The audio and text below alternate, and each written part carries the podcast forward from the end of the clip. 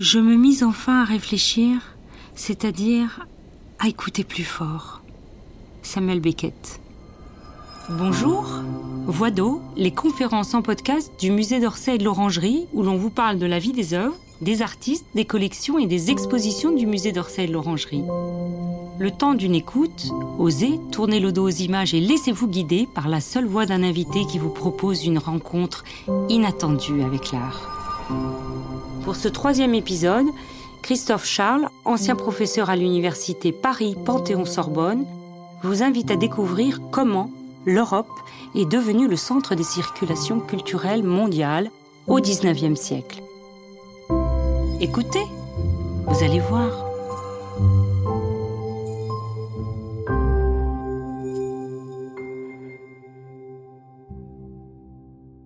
Bienvenue à l'auditorium euh, du musée d'Orsay. Mon nom est Luc Bougnol-Lafont, je dirige la programmation culturelle du musée d'Orsay et du musée de l'Orangerie.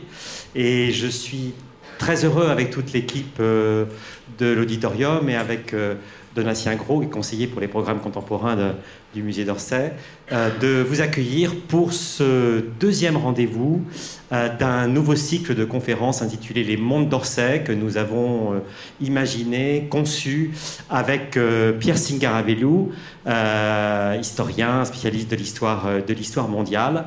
Et ce soir, pour ce, deuxième, euh, ce deuxième opus, ce deuxième rendez-vous, nous avons le grand plaisir d'accueillir un grand 19e grand historien, Christophe Charles, professeur émérite à l'université de, de, Paris 1. je lui demandais tout à l'heure s'il était déjà venu au musée d'Orsay pour, sur cette scène de l'auditorium. Il m'a dit que oui, dans le cadre de colloques. Mais voilà, nous sommes heureux de d'accueillir un grand 19e euh, ici au, musée, au d'Orsay, euh, dans le cadre de, euh, de, ce, de cycle, qui est, je voudrais vraiment encore une fois la, remercier, soutenu très activement par une généreuse mécène qui est Diana Wittmeyer Picasso, qui est parmi nous ce soir. Je la remercie chaleureusement de, nous accompagner dans cette aventure qui aura un versant éditorial. Je vous signale que Pierre Singaravelou a publié euh, euh, récemment les, les, Mondes d'Orsay, une série de, de, petits euh, postes qu'il a sur les collections du musée d'Orsay, qui ont été réunis sous forme, qui, qui, existaient sous forme Instagram en fait sur les réseaux sociaux pendant la période du confinement et que, les éditions du musée d'Orsay ont réuni en format papier, donc qui sont disponibles. Et puis surtout vous dire que Christophe Charles, qui est l'auteur de très nombreux ouvrages de référence d'histoire sociale, culturelle sur le 19e siècle, euh, signera à la, fin, euh, de son, à la fin de cette conférence, dans le foyer de l'auditorium, son dernier opus, son dernier euh, livre qui vient de paraître aux éditions Histoire, Paris, capitale des 19e siècles. voilà, nous nous retrouverons donc ainsi autour de, Christophe Charles, auquel vous pourrez d'ailleurs poser vos questions euh, également dans le foyer de, l'auditorium à cette, occasion. Puis vous trouverez également les autres ouvrages, notamment une somme absolument remarquable, La vie intellectuelle en France, en trois tomes, euh, euh, sous la direction de, Christophe Charles, qui également que vous pourrez faire dédicacer si vous le souhaitez. Très bonne soirée à vous tous et à vous toutes. Et professeur, c'est à vous. Merci beaucoup.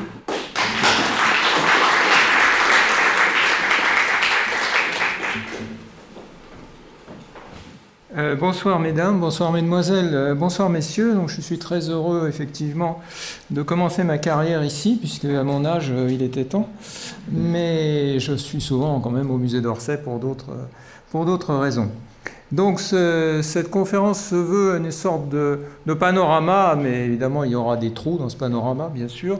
c'est pour ça que j'ai sous-titré quelques jalons parce que, évidemment, essayer de comprendre ce que c'est que la mondialisation culturelle au XIXe siècle, c'est à la fois, évidemment, être tenté de faire des comparaisons avec aujourd'hui, où on parle beaucoup de ça, et en même temps, bien sûr, il y a tellement de choses qui sont différentes qu'il ne faut pas se laisser influencer euh, par des anachronismes et euh, projeter sur euh, cette époque ce que nous vivons aujourd'hui.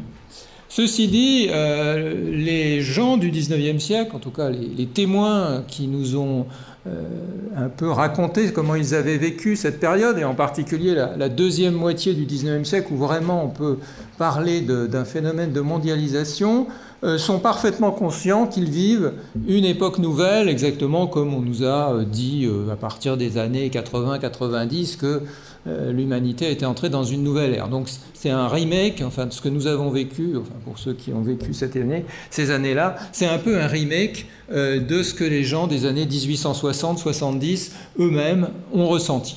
Et pour, pour l'évoquer, je, commencerai par une citation euh, extraite d'un article de journal d'un journaliste portugais assez peu connu, Essa de Queiroz.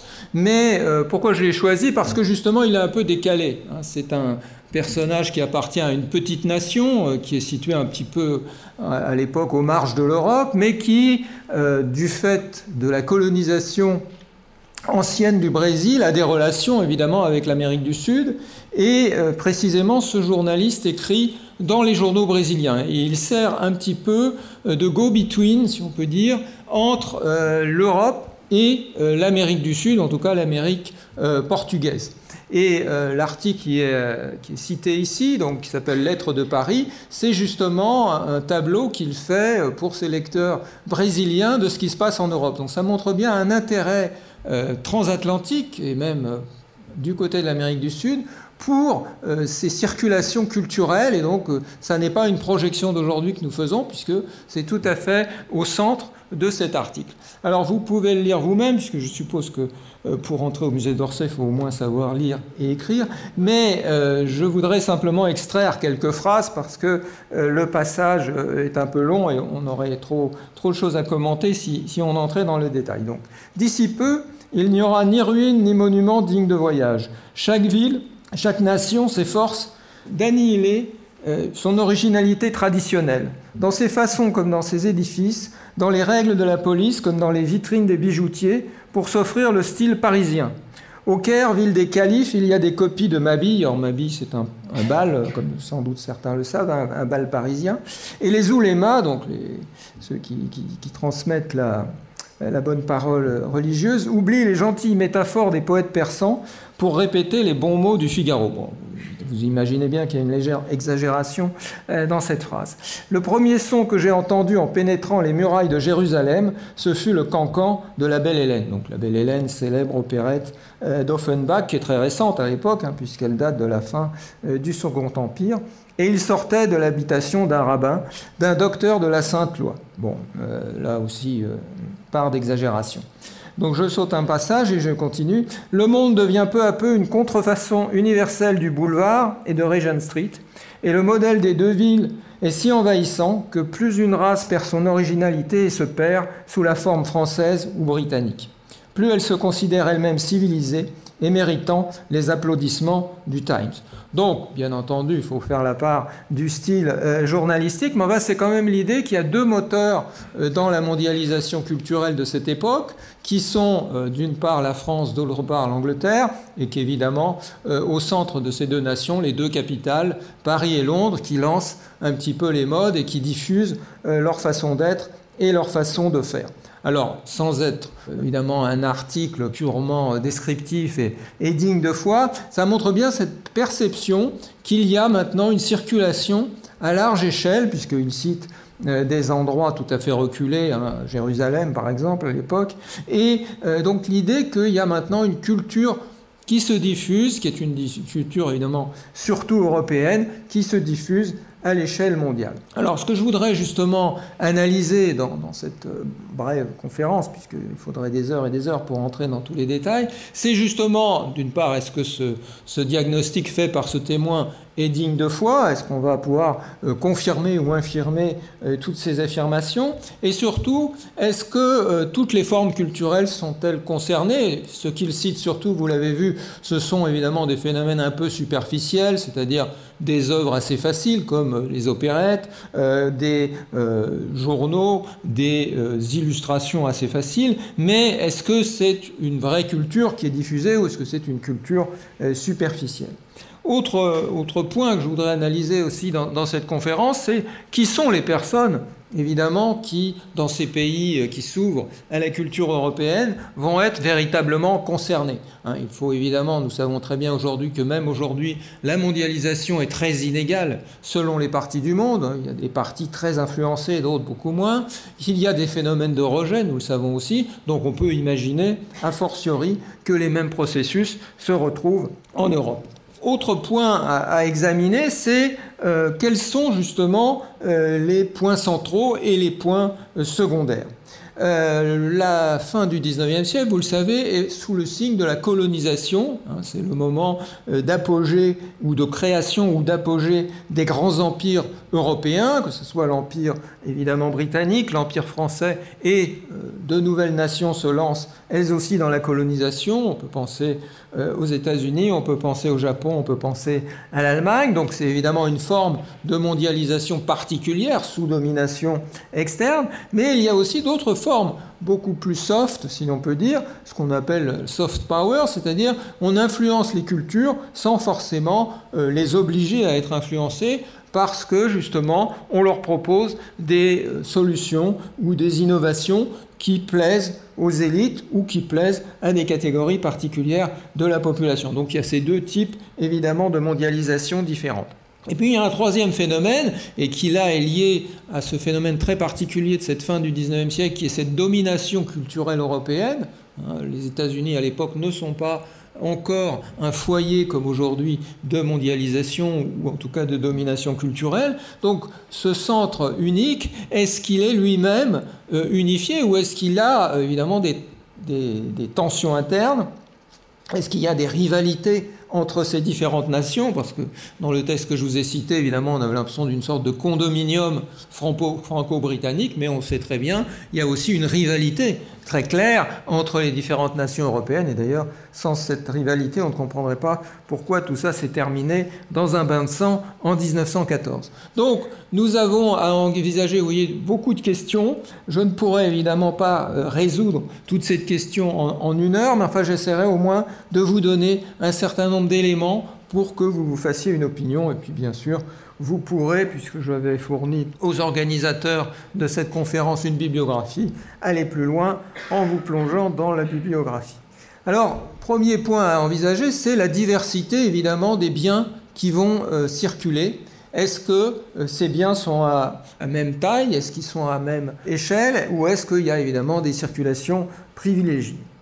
Le premier euh, le point, c'est donc qu'il faut différencier, c'est ce que j'ai mis sur cette diapositive, des biens entre ceux qui vont être industrialisables. Hein, le 19e siècle, c'est le moment de la première industrialisation des biens culturels. Vous pensez à la presse euh, euh, quotidienne qui, devient massive. Vous pouvez penser à la librairie, à l'édition qui commence à tirer à des tirages très élevés et donc qui peuvent exporter maintenant euh, leur production beaucoup plus loin qu'autrefois où on avait des productions assez limitées. C'est aussi le moment de l'industrialisation de l'image, de la naissance évidemment de ces nouveaux médias que sont la, photographie, puis en fin de, en fin de siècle euh, le cinéma, donc des biens qu'on peut facilement exporter, ou en tout cas qui sont aptes à euh, changer euh, de lieu parce qu'ils sont duplicables ou reproductibles à grande échelle. Et puis à côté de ça, bien sûr, nous avons ce qui domine euh, dans ce même endroit où nous sommes ici, c'est-à-dire les œuvres d'art, euh, les œuvres uniques, les œuvres évidemment à quantité limitée ou à valeur ajoutée extrêmement élevée. Et évidemment, pour ce type de biens, la circulation ne prend pas évidemment du tout les mêmes formes. On reste dans des circulations traditionnelles comme celles qui pouvaient y avoir quand euh, les souverains autrefois faisaient acheter des tableaux chez les peintres italiens ou quand on faisait venir des musiciens d'Europe centrale pour divertir les cours européennes. Donc de ce point de vue-là, pour ce type de bien, là, il n'y a pas eu de mutation dans la période qui nous concerne. Euh, cette mutation n'aura lieu que plus tard, quand il y aura la musique enregistrée ou quand il y aura effectivement euh, la reproduction à grande échelle de certaines œuvres d'art. Mais euh, donc il faut bien différencier ces deux types de secteurs.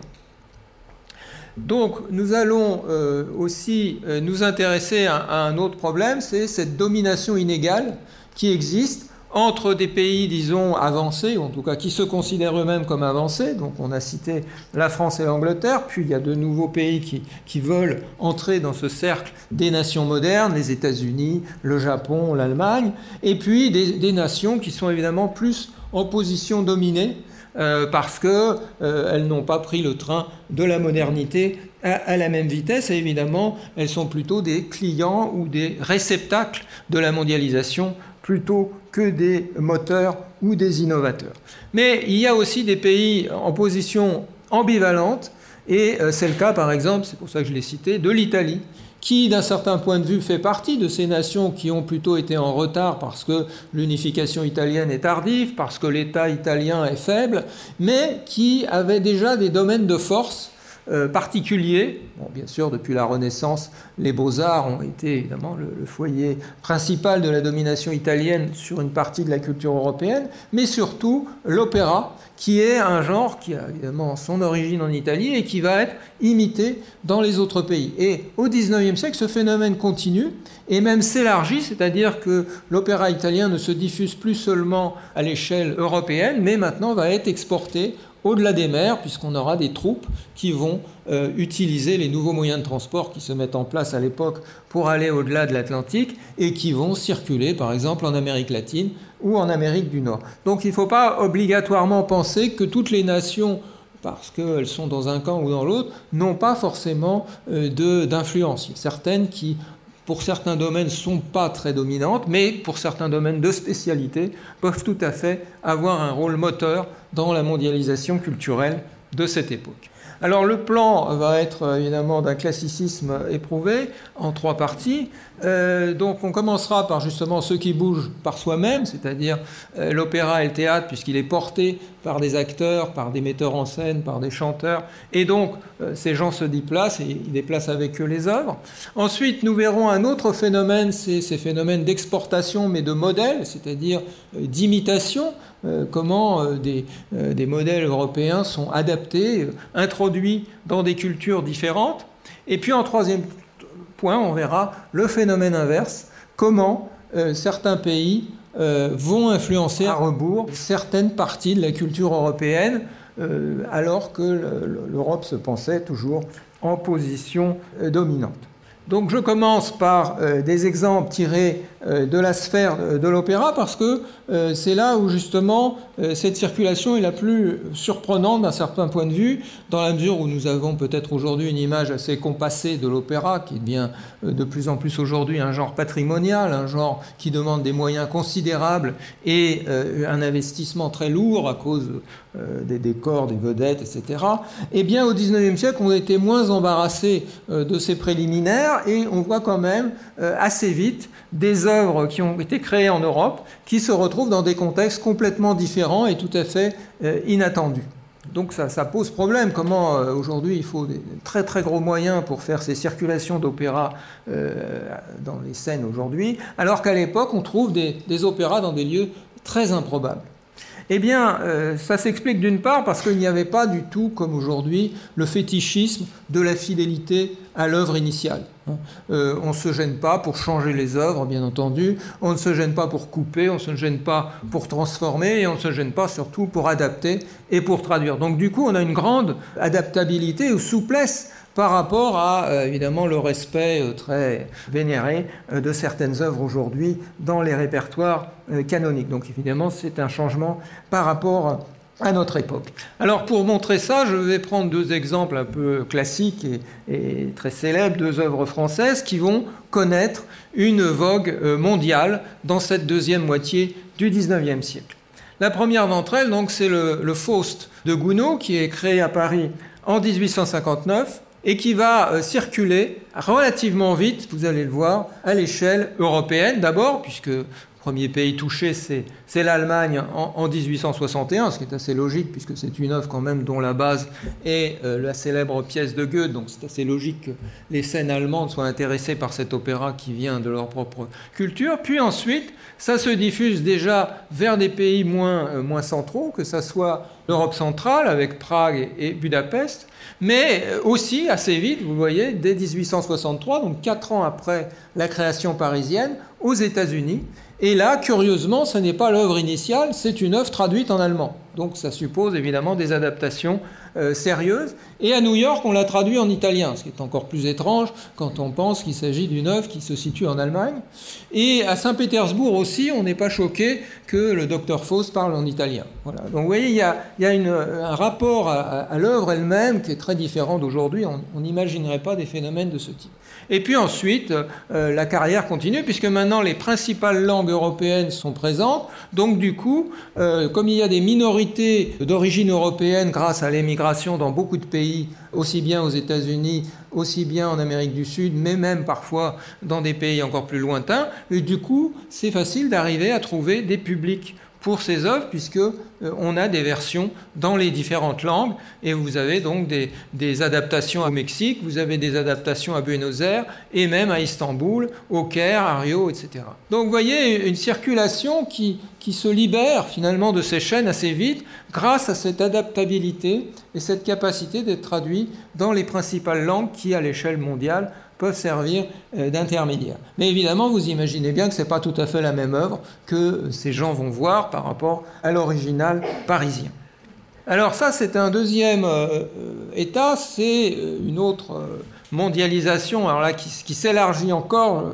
Je vous prie d'excuser cette carte qui est déplorable, mais j'en ai pas trouvé de meilleure. C'est une mondialisation qui concerne donc le, les opéras de Bizet, et en particulier le, plus célèbre d'entre eux, c'est-à-dire Carmen, qui, vous le savez encore aujourd'hui, est un des opéras euh, les plus joués euh, dans le monde. Alors là aussi, la diffusion se fait par étapes. D'abord, Paris et les capitales européennes, Vienne, Bruxelles, Budapest, Anvers, etc. Mais très vite, dès 1879, donc quatre ans à peine après la création parisienne, on le retrouve au Canada, à Montréal, et on pourrait penser que ça devrait être en français, puisqu'après tout, euh, le Canada euh, parle français en partie. Eh bien non, on le traduit en italien, tout à fait bizarrement. Et ensuite, la même année, on le retrouve à l'autre bout du monde, en Australie, à Melbourne, et cette fois en anglais. Donc vous voyez toujours cette adaptabilité et cette circulation à grande échelle. Et puis, bon, le nombre des villes, vous allez le voir, devient absolument gigantesque. Philadelphie, Montréal, Melbourne, Naples, Hambourg, Berlin, Prague, Genève, Zurich, New York, Malte, Barcelone, Buenos Aires, et ça continue, Riga, Sydney, Lisbonne, Le Cap, Oslo, Shanghai, Yokohama, Tel Aviv et Tokyo. Et là, enfin, on l'a en japonais, qui quand même manquait, mais évidemment, il s'est quand même passé 1875-1935, il s'est quand même passé beaucoup de temps. Mais enfin, vous voyez, il y a quand même un, processus d'engagement et de circulation extrêmement systématique. Quand une œuvre a du succès quelque part, on pense qu'elle peut en avoir ailleurs, et euh, pour lui donner toutes ses chances, on la traduit, on la transforme et on l'adapte. Donc ça, c'est un phénomène qui est euh, à la fois ancien, parce qu'il y avait déjà eu des circulations comme ça à l'échelle européenne au XVIIe et au XVIIIe siècle, mais avec euh, l'organisation maintenant de l'espace européen, puis de l'espace mondial, grâce aux nouveaux moyens de transport, ça peut prendre une ampleur considérable. Donc c'est quand même un indicateur de cette mondialisation dont nous parlait euh, le texte que j'ai cité au début. Deuxième exemple, pour aller un petit peu dans le même sens de ces euh, biens qui, bougent avec les œuvres et de ces, artistes qui portent en eux ces œuvres, ce sont euh, les naissances des tournées de vedettes internationales. Hein. C'est un phénomène aujourd'hui bien connu et, qui fait partie du, show business euh, mondialisé. Eh bien, ça naît à cette époque et celles qui profitent de cela ce sont en particulier, j'ai pris ces deux exemples parce que ce sont à l'époque deux des plus grandes et des plus célèbres actrices françaises, ce sont évidemment les stars, on n'appelle pas stars à l'époque, on parle de vedettes, enfin on commence évidemment par les stars. Alors pourquoi, pourquoi faire venir ces stars à l'autre bout du monde? Puisque là il s'agit quand même de l'autre bout du monde, il s'agit dans le cas de Rachel d'aller aux États-Unis et même dans les, dans les îles euh, des Antilles, donc c'est quand même très loin à l'époque, hein. on est encore à la marine à voile à l'époque de Rachel, on est dans les années 1850. Et d'autre part, euh, pour ces vedettes, est-ce que c'est vraiment intéressant d'aller se présenter devant des peuples qui, puisqu'il il s'agit des États-Unis ou, des Antilles, ne sont pas francophones Enfin, la plupart des spectateurs ne parlent pas français, et là, on ne va pas les obliger à parler évidemment dans la langue locale, puisque Ce qui fait leur, charme, c'est d'être des Parisiennes ou c'est d'être des Françaises. Et ce qu'on veut, c'est des Françaises. C'est pas des, Françaises qui parlent l'anglais ou des Françaises qui parlent l'italien. Donc il y a une espèce d'étrangeté. C'est un peu des météorites qui traversent le ciel et qui arrivent dans des espaces totalement différents. Alors, qu'est-ce qui fait que ces personnes vont, accepter ces fatigues? Parce qu'évidemment, ce n'est pas la même chose que prendre un avion à Roissy puis d'arriver 3 heures ou 6 heures après euh, de l'autre côté de l'Atlantique. Ça prend quand même plusieurs semaines. Et puis, euh, on ne se contente pas de les amener à New York et puis de faire deux, trois euh, représentations à New York. Non, il faut qu'elles fassent le tour des États-Unis. Et les États-Unis, comme vous le savez, c'est grand. Et à l'époque, bon, il y a on commence à avoir des chemins de fer, mais pas partout, et donc ça demande quand même des moyens de transport un petit peu euh, compliqués à, emprunter. Et donc pour les faire venir, vous voyez, on leur promet des monceaux d'argent. Hein, c'est une économie politique vraiment fondée sur l'argent, puisque euh, on sait que la tournée de Rachel en 1855-56 lui a, coûté 2 500 000 francs, ce qui est absolument énorme. C'est en gros le prix de trois immeubles à Paris à l'époque. Et euh, pour son cachet personnel, c'est presque la moitié, 1 200 000. Et elle est censée faire environ 200 représentations, ce qui est très lourd quand même. Hein. Et euh, ça veut dire que chaque soir, elle gagne 6 000 francs. Alors évidemment, ça ne vous dit rien, mais 6 000 francs, c'est le traitement annuel d'un professeur agrégé à l'époque. Bon, à l'époque, les professeurs agrégés étaient mieux payés qu'aujourd'hui, mais enfin, donc, vous voyez, en une soirée, elle gagnait ce que gagnait un malheureux professeur en un an. Euh, donc, vous voyez, on est à une échelle quand même de dépenses considérables. Donc, il y a une spéculation quand même incroyable, parce que c'est quand même un risque énorme si, la salle est vide ou s'il n'y a pas assez de gens pour payer le, cachet qu'on a, a prévu, ça risque quand même d'être un bouillon terrible pour euh, l'organisateur. Donc, il y, a, une sorte d'inflation et de, et de pari sur la notoriété. Alors, malheureusement pour euh, l'organisateur, euh, il n'a pas euh, gagné son pari, non pas parce que les salles étaient vides, parce que Rachel faisait venir du monde et il y avait une, attractivité de, sa, de, sa, personne, mais parce que malheureusement Rachel était tuberculose à l'époque et elle n'a pas pu tenir le rythme de ses 200 représentations et puis de ses, journées de voyage par monts et par vaux. Et au bout de quelques semaines, sa, maladie a pris le, dessus, elle a dû arrêter euh, ses représentations et donc une partie du, programme a été arrêtée euh, en cours de route, ce qui évidemment a été un très gros euh, souci pour l'organisateur. Enfin, vous voyez, j'ai pris cet exemple surtout pour montrer qu'on est dans les prémices, voyez, d'un système qui va se mettre en place avec tous ces présupposés. Il faut beaucoup de publicité, il faut beaucoup d'argent, il faut faire des paris sur des lieux plus que d'autres, etc de quelques passons. Alors voilà, cette malheureuse Rachel qui déjà montre qu'elle est un petit peu fatiguée. Euh, c'est une photo que j'ai empruntée euh, au musée d'Orsay, mais vous voyez, on sent qu'elle n'est pas en bon état. Bien.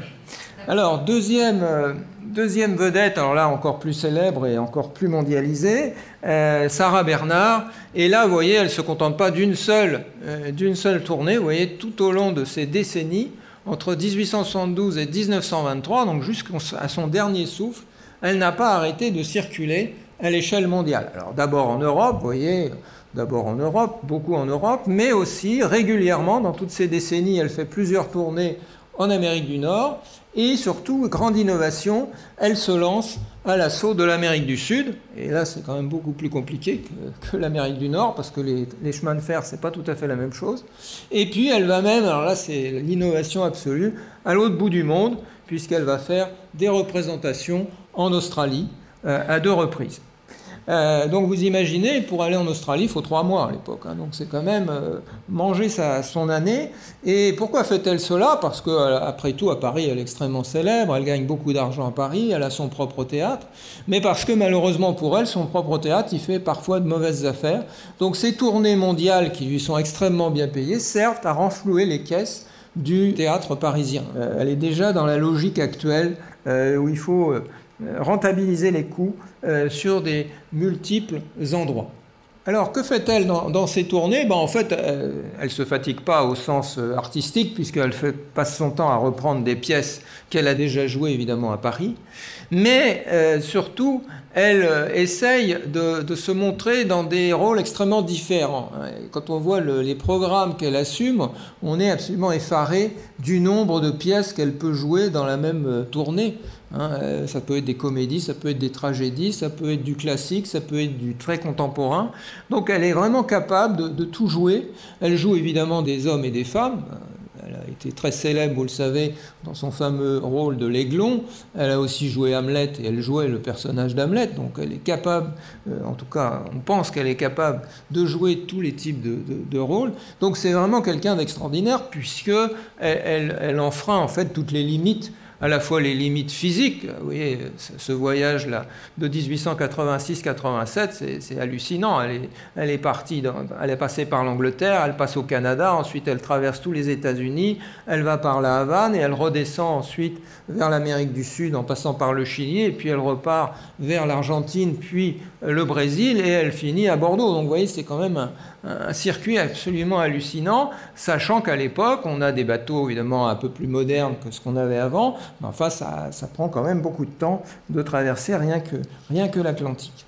Alors, qu'est-ce qui plaît au public? Là, je vais m'arrêter quelques minutes sur euh, un programme spécifique qu'elle a joué en 1900 à New York. Euh, parce que nous avons, euh, grâce à une étude précise, euh, la réception du public. Parce que là, on dit on y va et puis on a du succès, c'est un peu banal, mais en fait, on va voir qu'il y a des choses qui marchent et des choses qui ne marchent pas. Et qu'est-ce qui marche le mieux? Vous le voyez, c'est très clair, c'est la dernière pièce qu'elle a jouée à Paris. Hein, ce que les New-Yorkais veulent voir, c'est le dernier succès parisien, parce qu'ils en ont entendu parler dans la presse, que c'est un sujet évidemment qui est politiquement un peu chaud, en tout cas qui, suscite des passions, hein, cette destinée tragique du fils de Napoléon. C'est par ailleurs un auteur, euh, Rostand, qui a évidemment une célébrité personnelle, parce que avant il y a eu euh, le grand phénomène du succès de, Cyrano de Bergerac. Donc là, il y a, toutes sortes d'ingrédients. Il y a la vedette, mais il y a aussi des pièces qui elles-mêmes ont fait beaucoup de bruit. Et là, on voit que c'est quand même ça qui marche le mieux. En revanche, quand elle s'attaque à des pièces plus anciennes, qu'elle a déjà jouées autrefois dans au même endroit, ou qui ont déjà été jouées par d'autres troupes à New York ou ailleurs, euh, ça a beaucoup moins de succès. Vous voyez, La Dame aux Camélias, qui est un très vieux succès de 1852, ça fait un flop pratiquement. Euh, Frou Frou, qui est aussi un vieux succès euh, du Second Empire, ça marche pas très bien.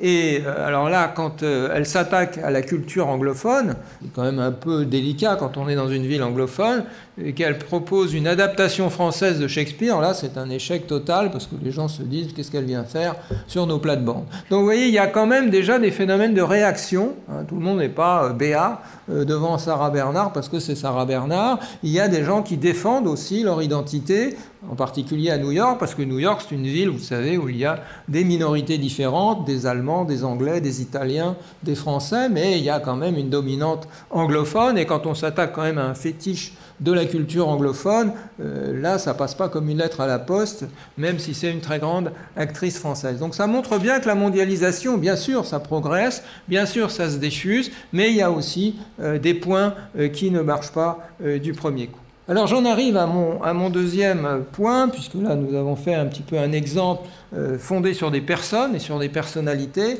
Maintenant nous allons essayer de voir du côté de la réception à partir d'autres pays que euh, ces pays qui sont quand même déjà un petit peu socialisés euh, à la culture européenne, des pays qui veulent euh, suivre le modèle européen, mais sans être forcément déjà sous la domination européenne. Et ces pays qui vont être les premiers justement à accueillir ces modèles culturels européens, ce sont ceux dont vous avez la liste sur cette diapositive. Donc l'Égypte, alors ça c'est déjà une histoire relativement ancienne puisque ça commence dès la grande expédition de Napoléon, enfin de Bonaparte à l'époque. Euh, puis, euh, dans la première moitié du XIXe siècle, il y a eu toute une influence des Saint-Simoniens sur la culture égyptienne et en particulier sur le projet de modernisation de l'Égypte par le Khedive. Et puis, le Japon qui s'ouvre à l'Europe, qui s'ouvre au monde à partir de 1868 et qui là aussi va se mettre à l'école de l'Europe, et puis les pays d'Amérique latine qui, bien sûr, euh, restent un petit peu aussi fascinés par les modèles européens, l'Inde étant évidemment un, cas un peu intermédiaire, puisqu'il est à moitié colonisé, donc on ne peut pas parler vraiment d'un choix euh, uniquement euh, volontaire de cette influence externe. Alors comment se manifeste cette exportation Eh on la trouve en particulier dans certains secteurs particuliers selon les pays. La grande force de la France, c'est surtout l'exportation de la formation artistique ou l'attractivité que la France exerce à cette époque sur la formation des artistes. Hein, quand on regarde les, expositions des salons français, il y a une forte présence d'artistes étrangers euh, tout au long de cette période. Il y a aussi une forte présence d'élèves étrangers dans les principales écoles formation artistique, que ce soit l'école des beaux-arts ou que ce soit les écoles euh, d'architecture. Et évidemment, ces élèves qui sont formés à la française ou qui sont formés selon le canon académique français, quand ils rentrent dans leur pays, évidemment, ont tendance à euh, continuer ce qu'ils ont appris euh, dans le pays où ils ont été formés.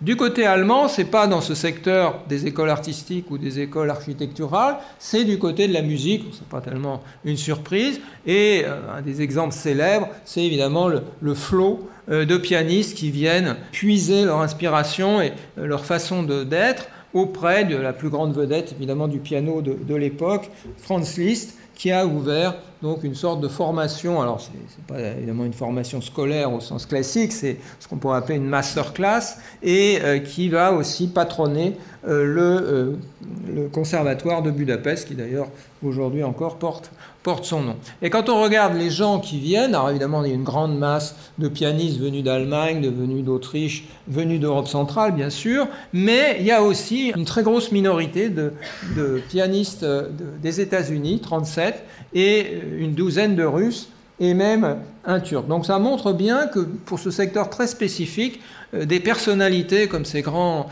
vedettes euh, de l'interprétation comme Liszt ou ces grands compositeurs peuvent aussi euh, attirer par eux-mêmes.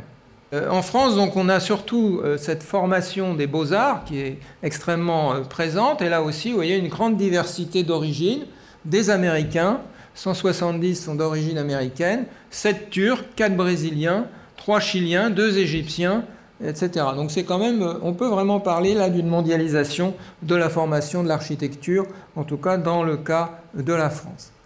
Alors, qu'est-ce qui se passe après euh, cette formation? Eh bien, euh, c'est pas très étonnant, ces gens revenus euh, dans leur pays ont tendance à reprendre les modèles architecturaux ou les façons d'organiser les villes qu'ils ont connues en étant dans les pays européens.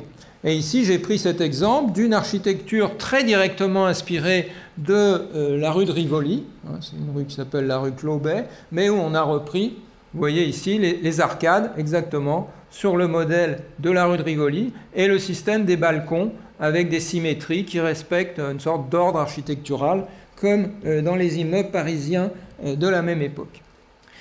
Autre phénomène d'osmanisation, enfin j'emploie ce terme évidemment de façon un peu sauvage, c'est euh, la mise en place de fragments de villes européennes au cœur de la ville du Caire. Hein.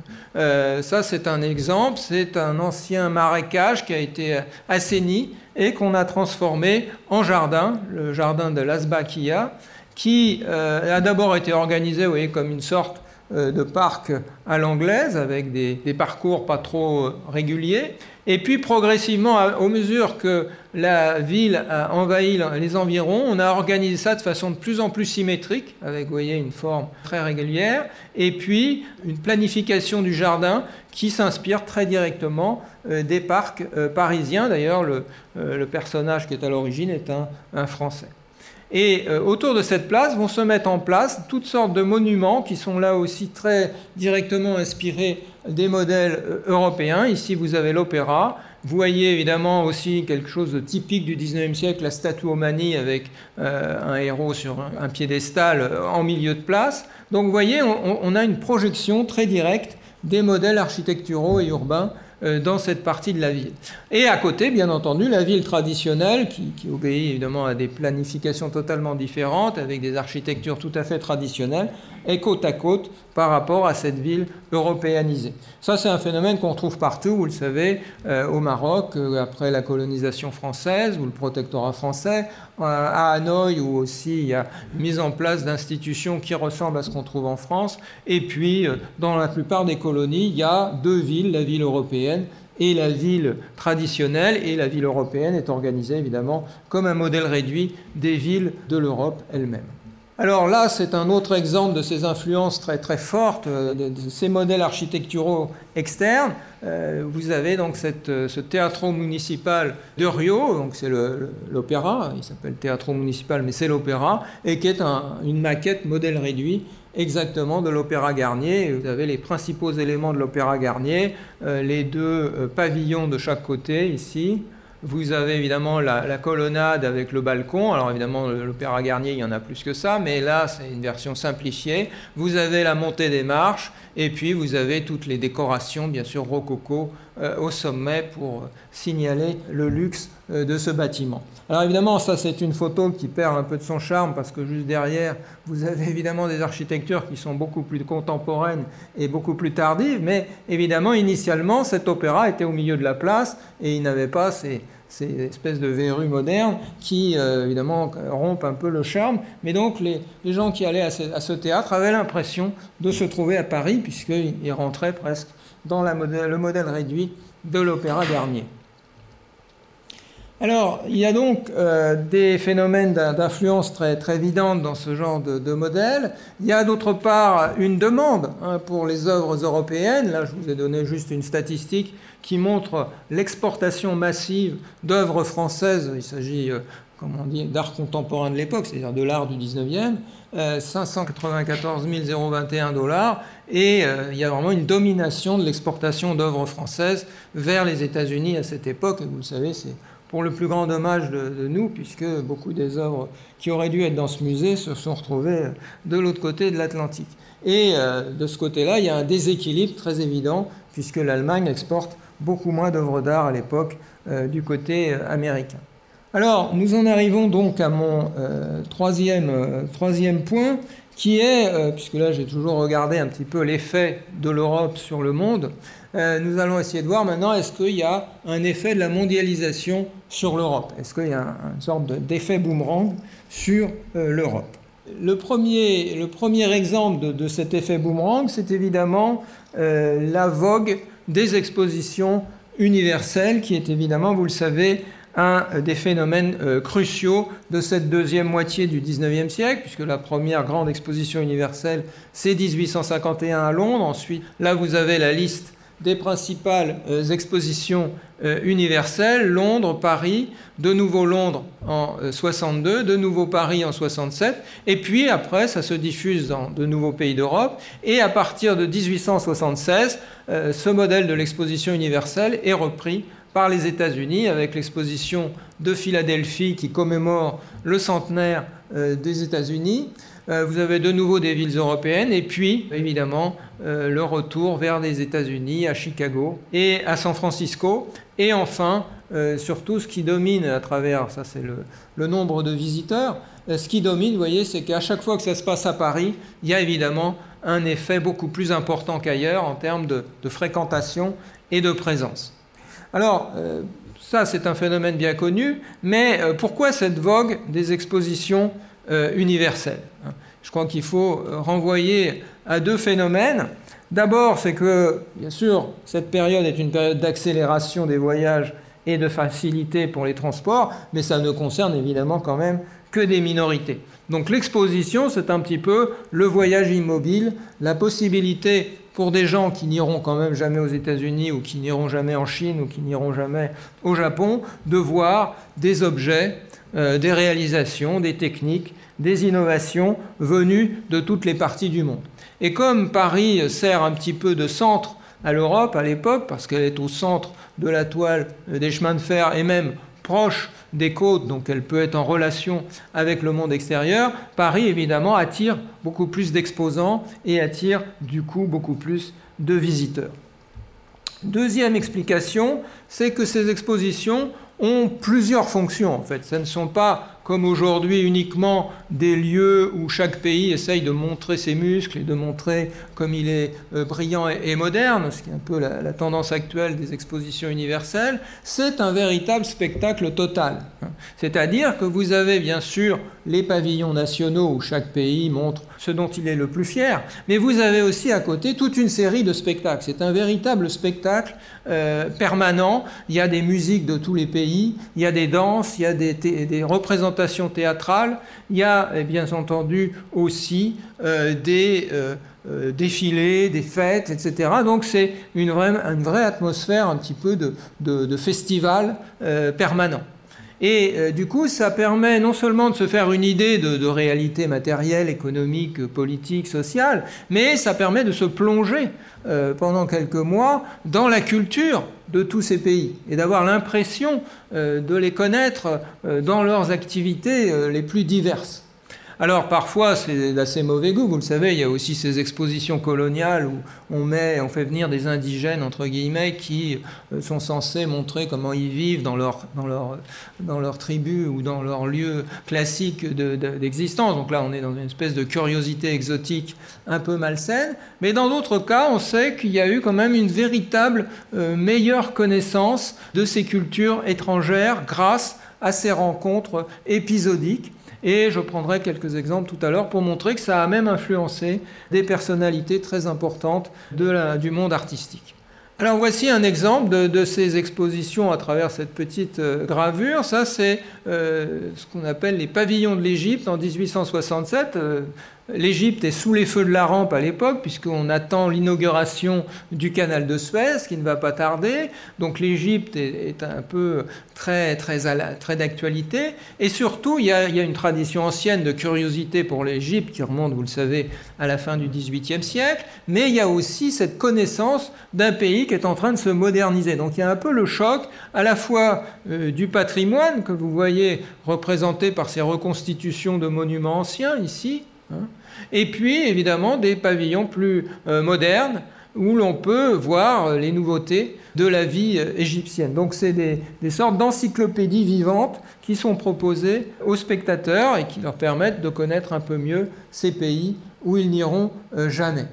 Autre réalité issue de ces expositions, c'est la mise en place de nouveaux musées qui s'ouvrent à des formes culturelles qui jusqu'ici euh, ne faisaient pas partie de ce qu'on montrait dans les musées des beaux-arts. Et ici, vous avez donc ce qu'on appelle le musée d'ethnographie du Trocadéro. Donc, c'est euh, évidemment l'ancien bâtiment qui a été inauguré en 1878 pour l'exposition, la première exposition de la Troisième République, qui est remplacée aujourd'hui par le Palais de Chaillot, et qui à l'intérieur comportait une très grande salle ici, un très grand auditorium où il y avait de très grandes représentations théâtrales ou musicales. Et puis dans les ailes, on a utilisé ces espaces pour mettre en place plusieurs musées. Le musée d'ethnographie du Trocadéro qui recueille donc tout ce que les musées classiques ne prennent pas, donc toutes ces cultures de ce qu'on appelle à l'époque les primitifs, hein, ces pays qu'on est en train de coloniser ou dont on fait venir les œuvres en les pillant, en les prenant parfois de force, etc., mais qui euh, montrent un petit peu les, réalités culturelles de ces pays. Et puis dans l'autre aile, on a le, musée qui sera aujourd'hui le musée des monuments français, où donc il y a les, modèles de sculpture de, euh, de toute la France. Donc ça montre quand même une ouverture sur d'autres cultures, même si c'est dans un regard évidemment ethnographique et dans un regard un petit peu euh, condescendant. Alors voici par exemple l'exemple de cette salle d'Océanie. C'est une, photographie évidemment un peu tardive, mais euh, c'est comment se présentaient ces objets. Euh, donc c'est ce qu'il y a maintenant au musée du, Quai Branly, bien sûr, mais déjà à l'époque, il y a le souci de présenter les réalités culturelles, les modes de vie et euh, les façons de, sculpter, les façons d'habiter de, ces peuples qu'on découvre à peine. Alors, les voyages, ça peut aussi se faire sous forme un peu de spectacle. Et vous avez ici ce panorama du, du transsibérien. Alors, c'est une.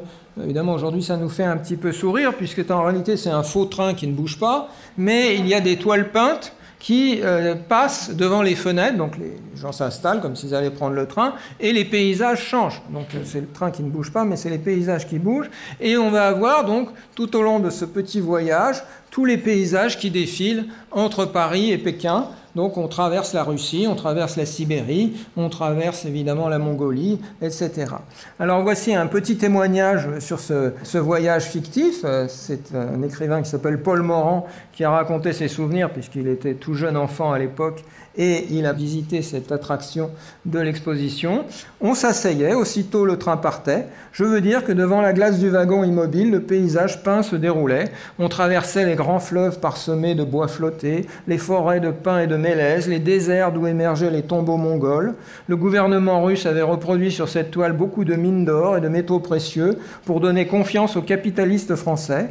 On mangeait toutes sortes de zakouski, tandis que se succédaient ces plaines désespérées, traversées jadis par les guerriers tartares et les novgorodiens marchands de Zibline. Soudain, le moujik de service disparaissait, et c'était un boy chinois en robe de soie bleue qui apportait du thé parfumé au jasmin dans une petite tasse de porcelaine. Pékin, tout le monde descend.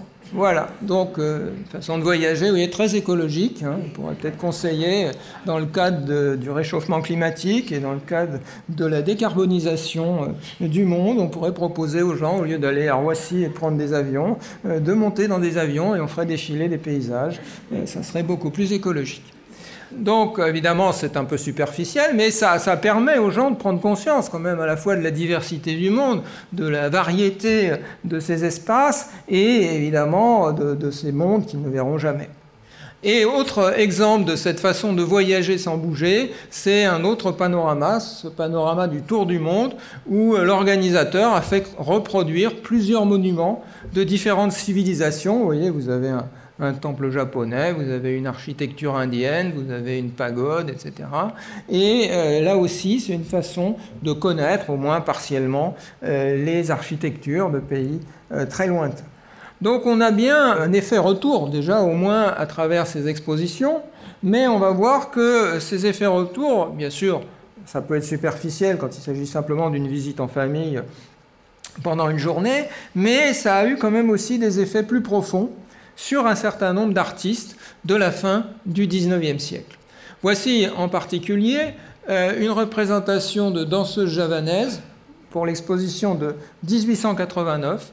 Et nous savons par les témoignages de deux personnes quand même qui ne sont pas négligeables dans la culture française de la fin du XIXe siècle, en tout cas rétrospectivement pour nous, puisqu'il s'agit de Claude Debussy et de Paul Gauguin, qu'ils ont été très fortement impressionnés par ces façons de danser tout à fait spéciales de ces danseuses euh, javanaises. Alors on dira oui, bon, mais ça c'est des gens qui sont curieux, qui sont ouverts, qui sont cultivés, qui, cherchent la nouveauté, bien sûr, mais ils ne se sont pas contentés euh, d'avoir euh, ce choc émotionnel dont ils parlent dans leur correspondance, ils en sont inspirés aussi dans certaines de leurs œuvres.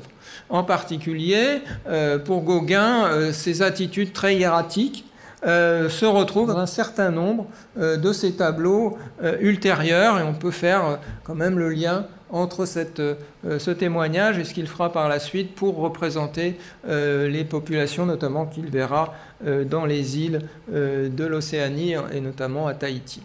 Et pour Debussy, on sait que ces sonorités tout à fait étranges, hein, ces musiques évidemment qui n'ont rien à voir avec les musiques françaises ou avec les musiques européennes, euh, vont l'inspirer pour certains morceaux, en particulier un morceau qui s'appelle Pagode, évidemment s'il a choisi ce titre, c'est pas euh, par hasard, ou un autre morceau qui s'appelle euh, Le Poisson d'Or. Donc il y a des références implicites ou explicites dans certaines des œuvres de Debussy à ces expériences esthétiques qu'il a puisées, évidemment, non pas en allant au Japon ou non pas en allant à Java, mais en étant simplement un visiteur de l'exposition de 1889. Alors, dans ces nouveaux exotismes, évidemment, il y en a un qui est très connu, euh, c'est le japonisme.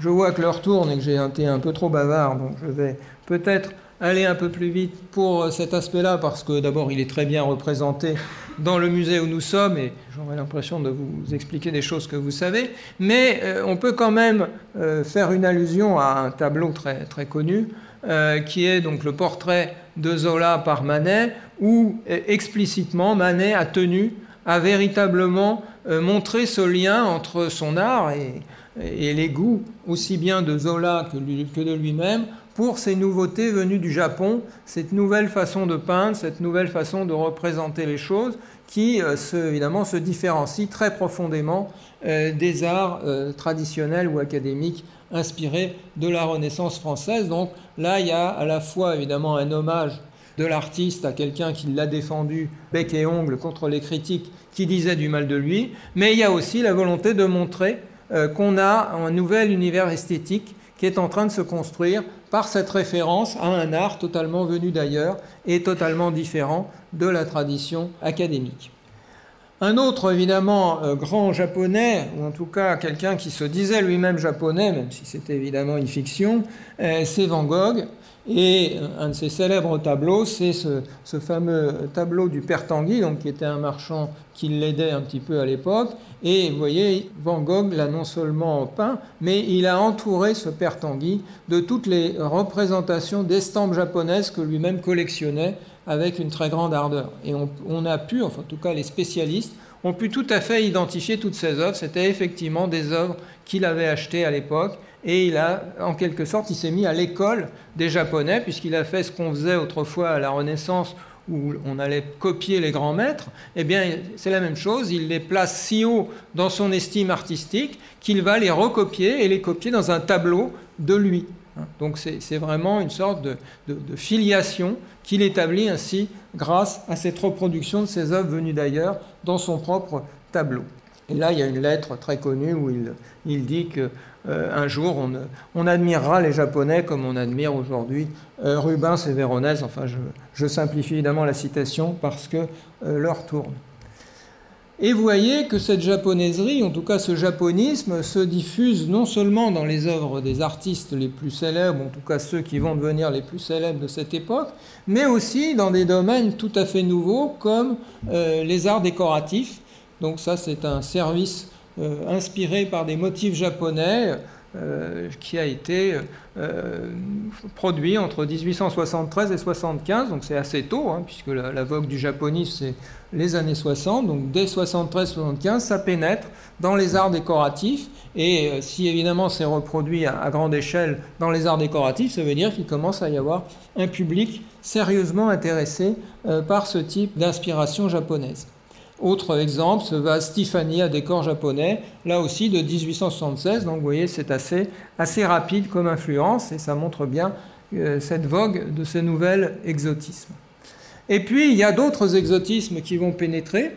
En particulier, on l'a vu, euh, l'extrême-orient avec euh, Java, mais aussi l'extrême-orient, c'est-à-dire l'Océanie, avec ses masques tahitiens que Gauguin a reproduit très fidèlement euh, pour s'inspirer euh, d'eux ensuite dans ses œuvres. Donc on voit bien là aussi comment les artistes les plus modernes, en tout cas ceux qui vont être considérés comme les plus modernes, se mettent à l'école des traditions étrangères, des nouveaux euh, pays artistiques qu'on découvre à l'époque, et comment ça va peu à peu infuser dans les œuvres d'avant-garde.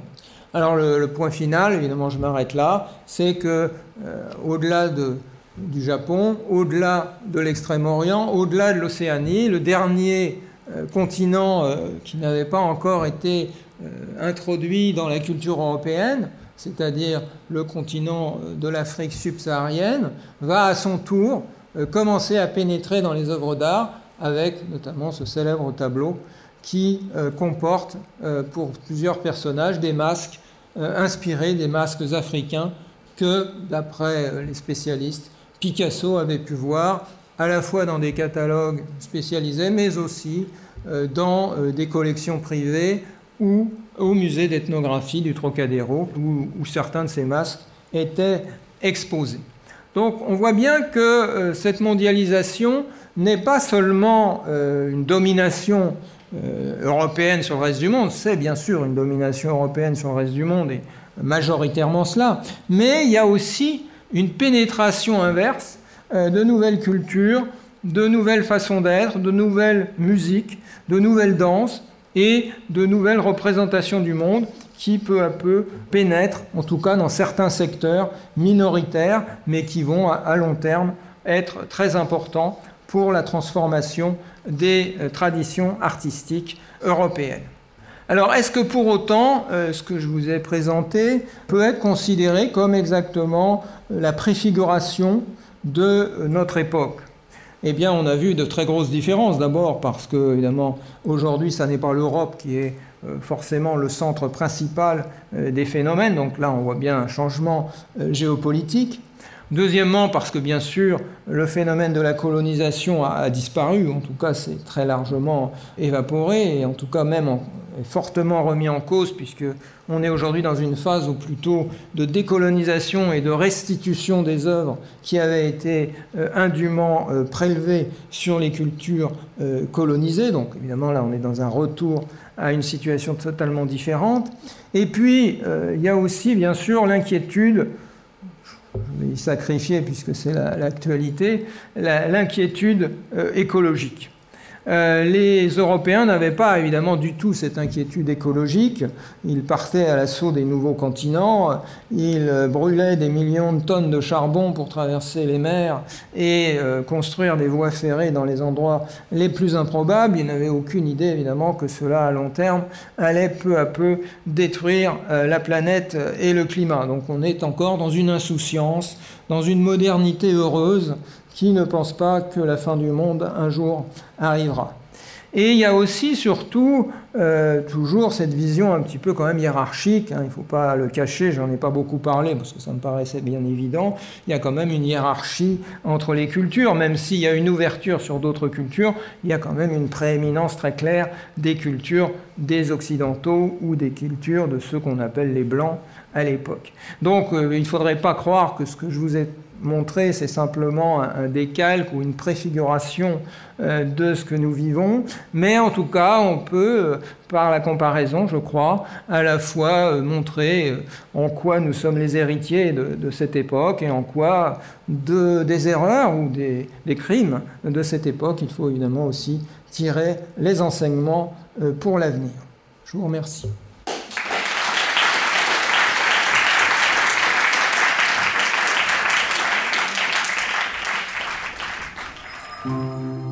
D'entendre les voix d'eau, les conférences en podcast des musées d'Orsay et de l'Orangerie. Le troisième épisode a été enregistré avec l'historien Christophe Charles, ancien professeur à l'université Paris 1 Panthéon-Sorbonne. Retrouvez tous les épisodes sur vos plateformes préférées.